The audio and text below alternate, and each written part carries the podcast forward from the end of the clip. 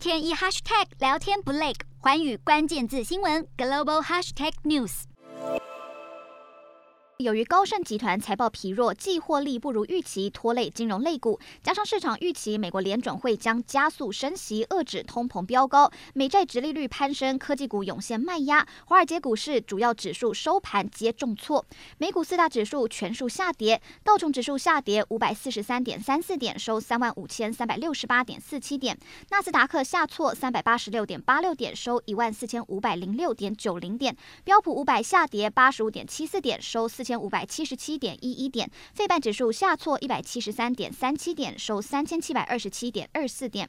欧洲股市方面，欧洲股市在本周强劲开局后，十八号走低，交易员们正在消化英国最新的就业数据。由于通货膨胀和收入的挤压使市场不安，投资者对英国经济增长的信心下降。欧洲三大股收黑，欧洲三大股市全数下跌。英国股市下跌四十七点六八点，收七千五百六十三点五五点。德国股市下挫。一百六十一点一六点，收一万五千七百七十二点五六点。法国股市下跌六十七点八一点，收七千一百三十三点八三点。Hello，大家好，我是寰宇新闻记者黄运成。如果你喜欢寰宇关键字新闻 Podcast，记得按下追踪以及给我们五星评级，也可以透过赞助支持我们的频道哦。